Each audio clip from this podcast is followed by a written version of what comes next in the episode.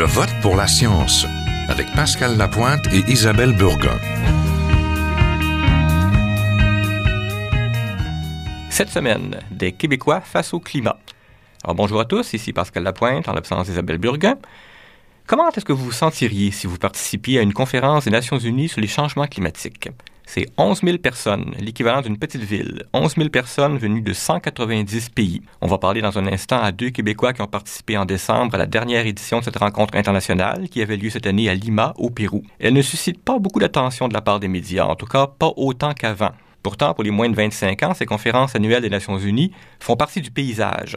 La rencontre de Lima était la 20e du genre. Certains se rappelleront que l'édition 2005 avait eu lieu à Montréal. Et comme il s'agit d'une rencontre annuelle tenue sous l'égide des Nations Unies, elle rassemble des négociateurs représentant tous les pays, en plus d'experts du climat, de l'atmosphère, des océans, de la pollution, des écosystèmes, des forêts, et aussi des experts des finances qui sont là pour essayer d'évaluer combien ça coûterait si tous ces pays en arrivaient finalement à une entente. On ne résumera pas aujourd'hui le processus politique derrière ces rencontres. On va mettre sur notre site web à www.sciencepresse.qc.ca des liens pour ceux qui voudraient creuser davantage. Mais disons qu'en gros, un des points de départ est un sommet international tenu en 1992, le sommet de Rio au Brésil ou sommet de la Terre. C'est ce sommet qui a lancé la Convention cadre des Nations Unies sur les changements climatiques et c'est sous le chapeau de cette convention que les pays signataires se rencontrent chaque année depuis 20 ans. De la première phase de rencontre est née en 1997 pour la première fois et pour la seule fois jusqu'ici une entente internationale sur la réduction des gaz à effet de serre, c'est le protocole de Kyoto. Par cette entente, les pays signataires s'engageaient à réduire leurs émissions de gaz à effet de serre d'un certain pourcentage avant l'an 2012. Eh bien, entre 1997 et aujourd'hui, au moins deux choses ont changé. La première, c'est que la Chine est devenue récemment le plus gros émetteur de gaz à effet de serre de la planète, dépassant les États-Unis. Mais la Chine n'était pas signataire de l'entente en 1997, pas plus que l'Inde, parce que ces deux pays étaient encore classés pays en voie de développement. La deuxième chose qui a changé, c'est que certains pays influents qui s'étaient engagés à se conformer au protocole de Kyoto ne l'ont pas fait, les États-Unis en particulier. Le président de l'époque, Bill Clinton, s'était engagé, mais les élus du Congrès, au final, ont refusé de ratifier l'entente. Et le Canada, qui, lui, avait ratifié l'entente, s'en est retiré en 2012. Donc, depuis cinq ans, ces rencontres ont l'œil sur un nouvel objectif, une deuxième entente, un genre de protocole de Kyoto phase 2 qui réunirait cette fois tous les pays du monde et qui contiendrait des objectifs de réduction des gaz à effet de serre plus ambitieux. C'est en théorie lors de la prochaine rencontre à Paris en décembre prochain que cette nouvelle entente devrait être formulée. Jusqu'à récemment, les raisons d'optimisme n'étaient pas nombreuses. Année après année, les rencontres des Nations Unies s'achevaient sur des résultats décevants. Par contre, l'automne dernier, l'annonce surprise d'une entente entre la Chine et les États-Unis sur la réduction de leurs gaz à effet de serre d'ici 2030, ça a donné un nouveau souffle aux négociations.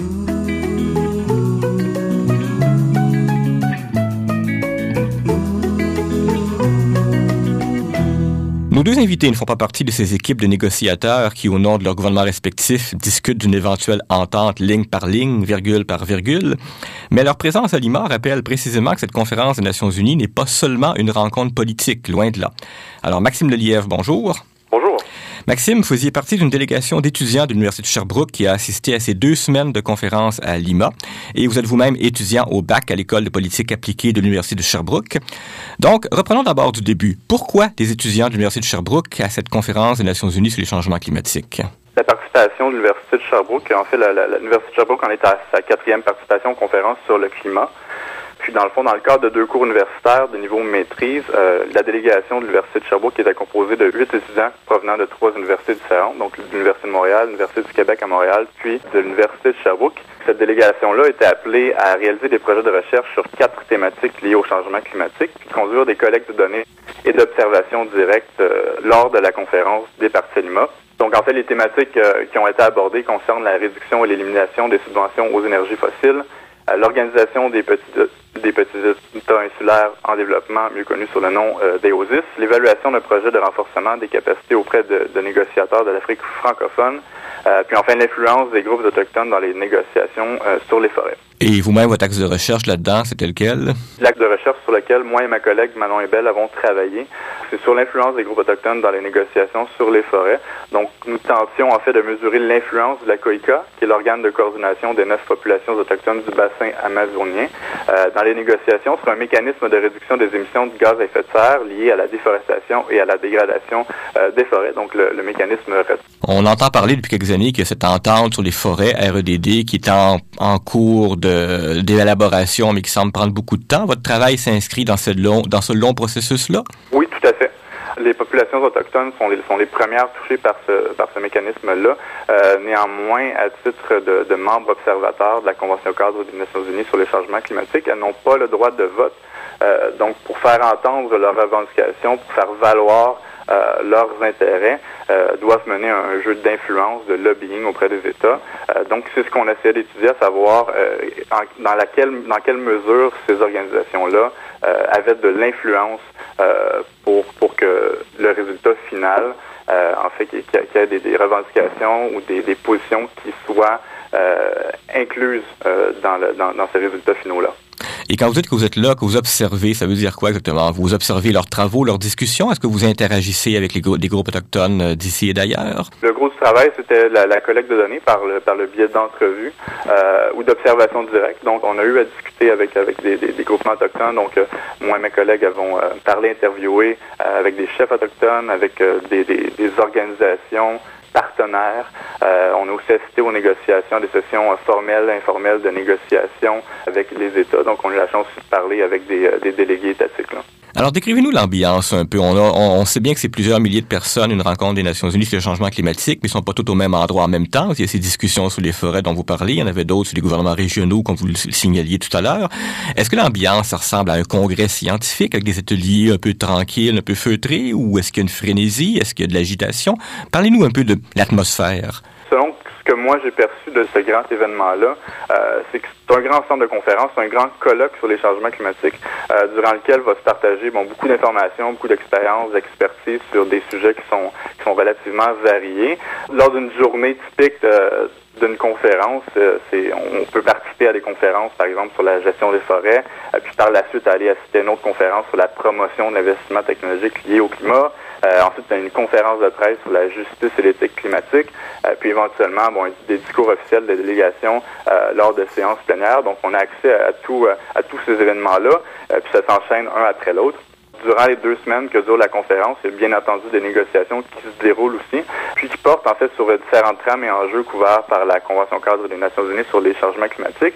Euh, donc des discussions, des négociations sur euh, les efforts d'adaptation, sur l'atténuation au changement climatique, financement, transfert de technologie, puis bien entendu des discussions puis des négociations sur la plateforme de Durban qui aboutiront ultimement à l'adoption d'un accord à Paris en 2015.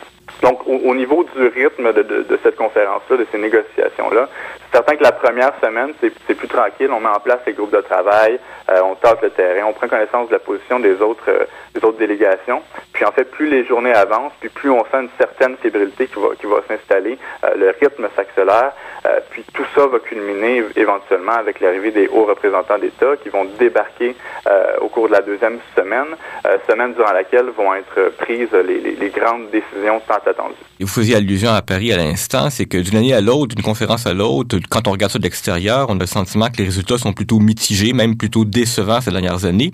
Est-ce que vous êtes au milieu de gens qui sont blasés ou pessimistes quant à l'utilité de ces conférences? Est-ce que vous décririez l'ambiance comme étant pessimiste, lourde ou, ou tout à fait Non, différent? absolument pas. Euh, c'est certain que comme on, on, vit la prise de décision en temps réel, on assiste aux négociations, euh, on constate que c'est pas assez, puis la, société civile qui est sur place nous le fait, nous le fait ressentir. En fait, cette société civile-là est très active sur le terrain, donc il y a beaucoup de discussions, de partage d'informations. On est à l'affût aussi des derniers développements, euh, puisqu'on a accès en fait aux sessions de négociation formelles, informelles. Puis selon l'avancée ou la stagnation des travaux, bon, il y, a, plus de stagnation des travaux que, que. Donc, on, observe, oui, une, frustration puis une déception de la, société civile. Puis on est nous-mêmes déçus parce que nous aussi, on a des attentes en, envers ces travaux-là. Euh, le fait aussi qu'on soit on soit près des délégués, euh, le fait qu'on qu puisse côtoyer, par exemple, des délégués euh, de l'État de Tuvalu, qui est un, petit État insulaire, qui d'ici la, fin du siècle va probablement disparaître sous l'effet de, la, montée des océans. Euh, ben, ça, ça, rend le, le ce, cette problématique-là des changements climatiques beaucoup plus réelle. Donc, on, sent, puis on ressent l'urgence d'agir. Euh, mais d'un autre côté, on observe que, que ce qui est négocié euh, ne sera pas nécessairement assez pour, pour lutter pour lutter efficacement contre les, contre les changements climatiques. Ben, surtout, on peut imaginer, surtout pour les États insulaires. Je ne sais pas si vous étiez en contact privilégié avec eux pendant la conférence, mais s'il y en a qui doivent se sentir découragés, c'est bien eux. Oui, absolument. Euh, puis d'ailleurs, euh, le président de Tuvalu, euh, qui, a, qui a fait un discours en session en session pleinaire lors de la deuxième semaine, nous disait écoutez, mettez-vous mettez-vous dans ma peau, mettez-vous dans ma dans, dans la peau d'un président qui doit voir son pays disparaître sous les eaux. donc oui, on, on ressent vraiment cette, cette, cette urgence d'agir. Vous étiez en contact privilégié, vous le disiez tantôt, avec, des groupes autochtones un peu partout aussi. Comment eux se sentent face à ça? Est-ce qu'ils sentent que ça avance suffisamment à leur goût? Est-ce que le, sentiment et que le rôle qu'ils jouent, euh, c'est-à-dire que la parole qu'ils essaient de porter est écoutée? Non, en fait, moi j'ai suivi les, négociations sur Red euh, négociations qui, euh, durant la première semaine, ont, ont, achoppé, donc on n'est pas venu à, un résultat. Euh, donc les, travaux vont se dérouler bon, tout au long de l'année pour en arriver éventuellement à un consensus, mais durant les négociations, la, voix des Autochtones n'a pas porté, même si la présidence de la COP avait, euh, avait voulu faire de, cette conférence-là un point tournant dans la participation autochtone. Bon, oui, les Autochtones ont pu participer euh, à des conférences, conférences de presse, donc ont pu s'exprimer, euh, beaucoup de démonstrations publiques aussi à l'intérieur et à l'extérieur du site de la, de la conférence. néanmoins, au final, il y, y, a peu d'aspects qui ont été touchés, qui ont été intégrés au niveau de la participation autochtone au niveau de la consultation préalable euh, concernant des, projets de, développement ou des projets RED+, euh, donc des, dans, dans, les, dans les résultats finaux. Donc euh, la, voix des, Autochtones, malgré leur présence, malgré la place qu'on leur a donnée, ne s'est pas ne s'est pas terminé avec un résultat final qui était encourageant pour eux. Et est-ce qu'ils vont être encore à Paris malgré tout? oui, en fait, ben, il y a des, il y a des discussions sont euh, euh, qui sont entretenus avec avec la, présidence de Paris. Donc euh, j'ai assisté à, ce genre de, de discussion lors du caucus indigène le matin. Donc, à savoir comment est-ce qu'on peut organiser la participation autochtone. à la COP à Lima, il y avait un, pavillon au ministère de la, Culture de Lima. donc, on essaie de, de, tenter la même expérience à Paris. Donc, oui, il y a des discussions entre la présidence et les groupes autochtones pour assurer cette représentation-là. Et vous, en terminant, vous et vos collègues étudiants, ça, ça, ça vous mène euh, vers quoi une expérience comme celle-là? Est-ce que, par exemple, vous voyez euh, vous développer une vocation en diplomatie environnementale? Ben, c'est certain que pour ma part, euh, je, je, souhaite travailler en diplomatie internationale, pas nécessairement environnementale, mais cette diplomatie internationale-là, multilatérale, euh, m'intéresse énormément. Euh, puis le fait d'avoir participé, le fait d'avoir intégré des sessions formelles, informelles de négociation, me motive euh, à poursuivre dans, dans, ce cheminement-là, dans ce, dans ce chemin-là. Euh, oui, effectivement. Est-ce que vous, ça se peut que vous soyez aussi à Paris euh, en, en, décembre prochain? Ça se pourrait. C'est certain que c'est compliqué au niveau de l'accréditation parce qu'il faut être accrédité par une organisation non gouvernementale ou une, organisation internationale euh, qui est acceptée par, par la, le secrétariat de la Convention cadre des Nations Unies sur les changements climatiques. On a, on a eu beaucoup de difficultés à avoir le nombre d'accréditations nécessaires cette année. Donc, euh, je souhaiterais ardemment participer euh, à Paris mais ça va dépendre de la possibilité d'intégrer peut-être une organisation non gouvernementale. Ben, en tout cas, on vous le souhaite. On avait déjà interviewé à l'émission une de vos collègues, une de vos anciennes collègues, Catherine Gauthier, qui a commencé comme ça et qui a assisté à plusieurs rencontres par la suite. Maxime Lelièvre, c'était bien intéressant de vous écouter. Vous avez vécu une expérience assez formidable et plusieurs auditeurs doivent vous envier. Donc, Maxime Lelièvre, qui est étudiant au baccalauréat à l'École de politique appliquée de l'Université de Sherbrooke et qui était à la conférence de Lima sur les changements climatiques. Merci, Maxime.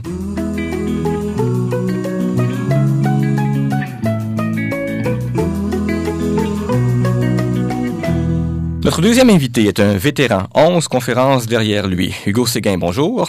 Bonjour. Alors, M. Séguin, certains se rappelleront de vous à travers le rôle que vous avez joué chez Équiterre. C'était ce titre que vous avez participé comme observateur à ces conférences sur les changements climatiques dans les années 2000. Depuis, vous êtes devenu chargé de cours à l'Université de Sherbrooke et l'université a voulu profiter de votre expertise. Depuis 2010, vous menez une délégation d'étudiants dont on parlait juste avant vous avec Maxime Lelièvre. Donc, ça vous donne un recul assez unique au Québec sur ces conférences. On disait qu'il règne souvent un climat lourd à ces conférences, les résultats sont souvent euh, décevants. Certains se demandent même si ces négociations avancent vraiment dans la bonne direction. Est-ce que vous, vous dites que ces rencontres sont utiles? c'est indispensable. Ce sont des rencontres qui sont indispensables pour faire avancer l'enjeu des changements climatiques, ne serait-ce que pour donner un minimum sur lequel tout le monde s'entend. Euh, le, piège, quand on regarde ces conférences, c'est de s'imaginer que c'est elles, ces conférences, qui vont sauver le monde. Je pense honnêtement, après, euh, après toutes ces années d'observation, que les conférences sont largement en retard. Les diplomates euh, onusiens les diplomates de tous les pays qui, qui essaient de s'entendre sont largement en retard sur ce qui se passe sur le terrain. Euh, ils s'entendent sur un minimum commun pour tout le monde, mais par ailleurs, ils, tout bouge sur la planète, tout bouge au niveau des technologies, tout bouge au niveau des marchés, euh, tout, euh, tout bouge au niveau des transformations énergétiques, tout bouge au niveau des sociétés civiles, euh, des villes, des provinces, des États, des pays n'attendent pas que des Nations Unies ou que les pays qui négocient s'entendent sur un grand traité. Hein. Il y a de l'action partout où on veut en trouver. Maintenant, cette action-là, elle n'est pas suffisante. il va falloir en, mettre des bouchées d'eau pour en faire plus. Mais, euh, mais je pense qu'il faut comprendre ces négociations-là comme la façon dont on essaie de mettre un, plancher, un minimum acceptable pour tout le monde. Et négociation après négociation, année après année, la barre augmente sans cesse on progresse. Donc, on fait des petits pas, mais on avance euh, dans la bonne direction. Vous avez publié une lettre dans le Devoir à ce sujet-là le 5 janvier. Vous y écriviez que bien que le protocole de Kyoto était souvent critiqué parce que trop peu ambitieux, il a été, dites-vous, un succès. Euh, vous nous rappelez le, calcul que vous y faites, ce qui vous fait dire que c'est un succès? Ben, effectivement, il faut, il faut regarder ce que voulait faire le protocole de Kyoto. Et le protocole de Kyoto n'a jamais eu la prétention de vouloir contrer les changements climatiques ou même de sauver le monde. Hein? Les gens s'imaginaient que c'était le protocole, par le protocole de Kyoto qu'on allait contrer les, le phénomène des changements climatiques. Alors, c'est pas le cas. Le protocole de Kyoto, tout ce qu'il cherchait à faire, c'était de réduire ou d'assurer une réduction des émissions de gaz à effet de serre dans les pays industrialisés qui l'avaient ratifié et signé. Il y en a 36 qui, en bout de course, en bout de parcours, hein, parce que le parcours, la première étape du parcours dans le protocole de Kyoto, c'était 2012. Alors, les 36 pays qui sont rendus au fil d'arrivée en 2012 s'étaient engagés collectivement, hein, quand on regarde les engagements qu'ils avaient pris là, individuellement et on les met ensemble, s'étaient engagés à ce que leurs émissions soient réduites de de 4 en moyenne entre 2008 et 2012. Et là, ce n'est qu'en 2014 qu'on a eu accès aux données, hein, parce qu'il y a quand même un délai toujours au moment où, euh, entre le moment où l'année se termine et, notre capacité de ramasser les données, ramasser l'information. En 2014, on a eu les résultats. Et les résultats, c'est que les 36 pays ont réduit collectivement leurs émissions de 24% Donc, la cible de 4% a été battue six fois.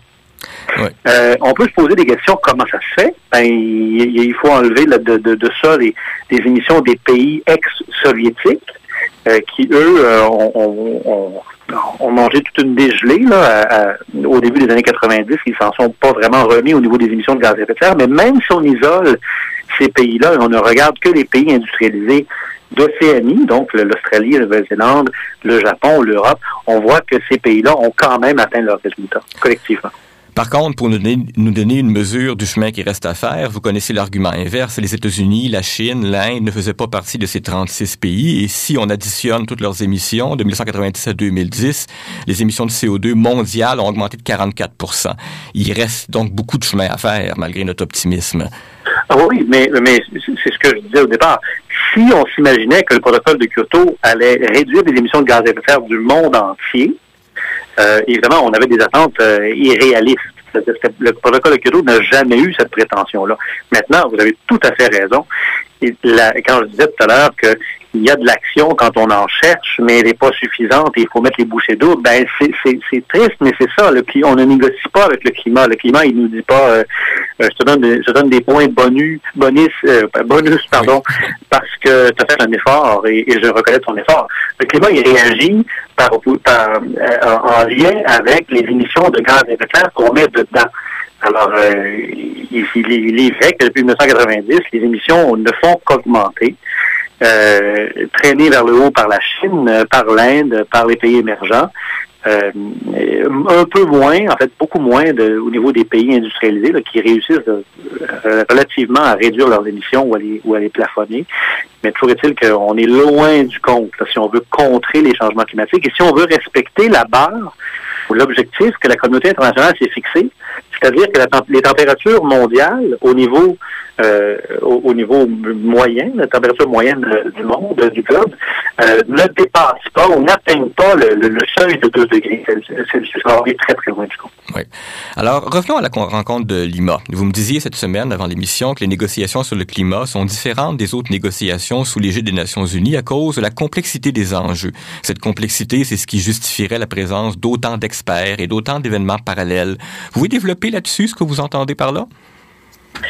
Euh, oui. Euh, on cherche, euh, quand on négocie en climat, on cherche à non, seulement identifier les, les sources d'émissions de gaz à effet de serre, hein, euh, mais une fois qu'on les a identifiées, on se rend, on se rend compte que ces sources-là, elles sont à la base même de notre société, hein, notre façon de se transporter, notre façon de consommer, de, de, de notre façon de produire de l'énergie, de la consommer, cette énergie, la façon de, de se nourrir aussi, la question de l'agriculture. Donc, lutter contre les changements climatiques, c'est rentrer dans, dans la, le tissu même de notre société. Euh, les impacts des changements climatiques se font sentir dans tous les secteurs aussi, que ce soit au niveau de la disponibilité de l'eau, l'agriculture, euh, les, la santé publique, les forêts. bon, alors, ça interpelle tous les systèmes à travers le monde, tous les enjeux possibles et imaginaux, ça, imaginaires, ça, va des réfugiés climatiques jusqu'aux subventions pour les carburants fossiles, en passant par les marchés de carbone et puis la protection des forêts. Alors, on négocie sur tous ces enjeux-là en même temps, des douzaines d'enjeux en même temps, qui sont affreusement techniques. Et puisqu'on puisqu'on cherche des solutions à des enjeux affreusement techniques, les porteurs de compréhension, de connaissance, de savoir que sont des soit des, des, grandes ONG mondiales qui ont des capacités de recherche, soit les universitaires, soit les chercheurs indépendants, tout ça, euh, leur contribution est bienvenue et souhaitée et elle est accueillie au sein de ces négociations-là. Il y a, d'immenses passerelles entre ces porteurs de connaissances-là et les diplomates et ceux qui et celles qui négocient euh, et qui cherchent des solutions au niveau de. Est-ce qu'on a le sentiment qu'ils sont écoutés comme il faut, ces experts-là? Est-ce que ce, si on sent une progression? Vous pensez, vous pensez aux des forêts tantôt, ça tombe bien parce que Maxime parlait aussi des forêts tout à l'heure. Ça fait appel à des enjeux financiers, ça fait appel, euh, ça concerne les populations autochtones. Je peux comprendre que les experts ont leur mot à dire, mais en bout de ligne, le politique, est-ce qu'il décide en fonction des avis d'experts ou en fonction d'avis plutôt, euh, comment dire, électoraux? Euh, je pense que je pense que les ceux et celles qui prennent les décisions sont bien conscients des avis d'experts. Ça, je, je, ne pense pas qu'on peut dire qu'il y a un problème de diffusion d'informations. Hein. Souvent, on peut se désoler au niveau de la recherche universitaire, par exemple, où on produit de la recherche, on produit du savoir, mais ce savoir-là se rend pas jusqu'aux décideurs. Là, je, en climat, je pense que il y a une perméabilité là, euh, c'est très poreux là entre la recherche et la décision. Maintenant, la décision est, elle n'est pas prise sur des bases strictement scientifiques, loin de là. Euh, ce sont d'énormes arbitrages entre les, entre 195 pays dans le monde avec des, des niveaux de, de, développement tout à fait différents, des, dotations en ressources naturelles complètement différentes, des, des, des stades de développement économique ou même, même de compréhension d'idéologie, de système politique. Ça. Alors, évidemment, le, le, savoir universitaire euh, ou le savoir tout court n'est qu'un input dans la décision. Mais on, on est loin d'une espèce de machine dans laquelle on met juste du savoir et il sort une décision unique là et, et, et parfaite. C'est pas comme ça que ça marche. Ouais. Et l'input des gens de la société civile qui sont à ces conférences, lui, on, avec l'expérience que vous avez acquise depuis dix ans, est-ce que vous diriez que ces groupes qui représentent, euh, ces groupes de toutes sortes, ont moins de marge de manœuvre qu'avant, que les organisateurs auraient peut-être davantage serré la vis qu'avant? Ben, distinguons deux choses. Distinguons, dans la société civile, distinguons des, des, des disons, des, porteurs d'intérêt, de porteurs de savoir. En disant que des, des, des, représentants, par exemple, de think tanks européens, américains, asiatiques, qui arrivent avec des résultats de recherche, leur influence reste à peu près la même, je dirais. Là où il y a une, une perte d'influence, je crois, euh, c'est au niveau des porteurs d'intérêt, que ce soit des ONG environnementales, on pense à Greenpeace, Oxfam, euh, VVF euh, International, tout ça. aussi des, des, des, en fait, tous ceux qui essaient de, de, pousser les négociations dans un sens en particulier. On a restreint la capacité de manifester au cours des, des négociations. On a restreint aussi la capacité de, de déléguer des gens. Hein. à la conférence de Copenhague en 2009, on a, on a accrédité 35 000 personnes. Euh, c'était beaucoup trop, c'était même beaucoup trop par rapport à la capacité du, lieu où c'était la conférence d'accueillir tout ce monde-là.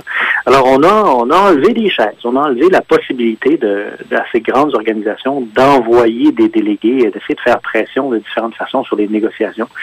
Euh, ça renvoie les négociations dans un, ça leur donne un, un caractère qui est moins manifestif et peut-être plus, euh, plus, plus une, atmosphère de, travail, si vous voulez. Euh, ça, ça, change un petit peu la donne. Il y a moins de manifestations sur place, il y a moins de sit-in, il y a moins de die-in, il y a moins de, manifestations aux portes des, des, salles de conférence qu'on voit aujourd'hui que l'on voyait avant.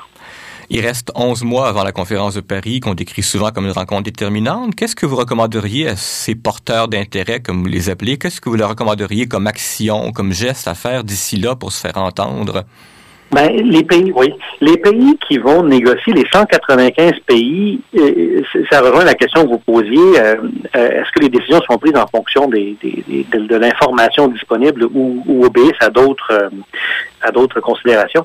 et comme elles obéissent à d'autres considérations, notamment des considérations politiques, les 195 pays sont influencés parce que leurs sociétés civiles veulent si j'ai à, recommander quelque chose à, tous les Greenpeace de ce monde, euh, tous les équitaires de ce monde, toutes les organisations de la société civile de ce monde, euh, c'est de se manifester pendant les 11 prochains mois euh, pour exiger de leur gouvernement, que ce soit des gouvernements municipaux, provinciaux, étatiques, nationaux, ça n'a pas vraiment d'importance, mais de, manifester que l'on s'attend à, ce que les décideurs, les politiciens, et qui, euh, qui négocie en nos noms, euh, arrive à Paris avec des avec une obligation de résultat et avec des contributions qui sont à la hauteur de l'enjeu des changements climatiques. Je pense que c'est ça qu'il faut demander, il faut espérer de la part des sociétés civiles à travers le monde euh, au cours des 11 prochains mois. Bien, ben, c'est une belle résolution pour 2015. On va s'arrêter là-dessus. Donc, monsieur, c'était Hugo Séguin, qui est chargé de cours à l'Université de Sherbrooke et qui en est maintenant à 11 conférences des Nations Unies sur les changements climatiques. Est-ce que vous serez à Paris pour une douzième? Je le souhaite. Bien. Bon, on vous le souhaite aussi. Alors, merci beaucoup, M. Séguin. Merci à vous. Au revoir.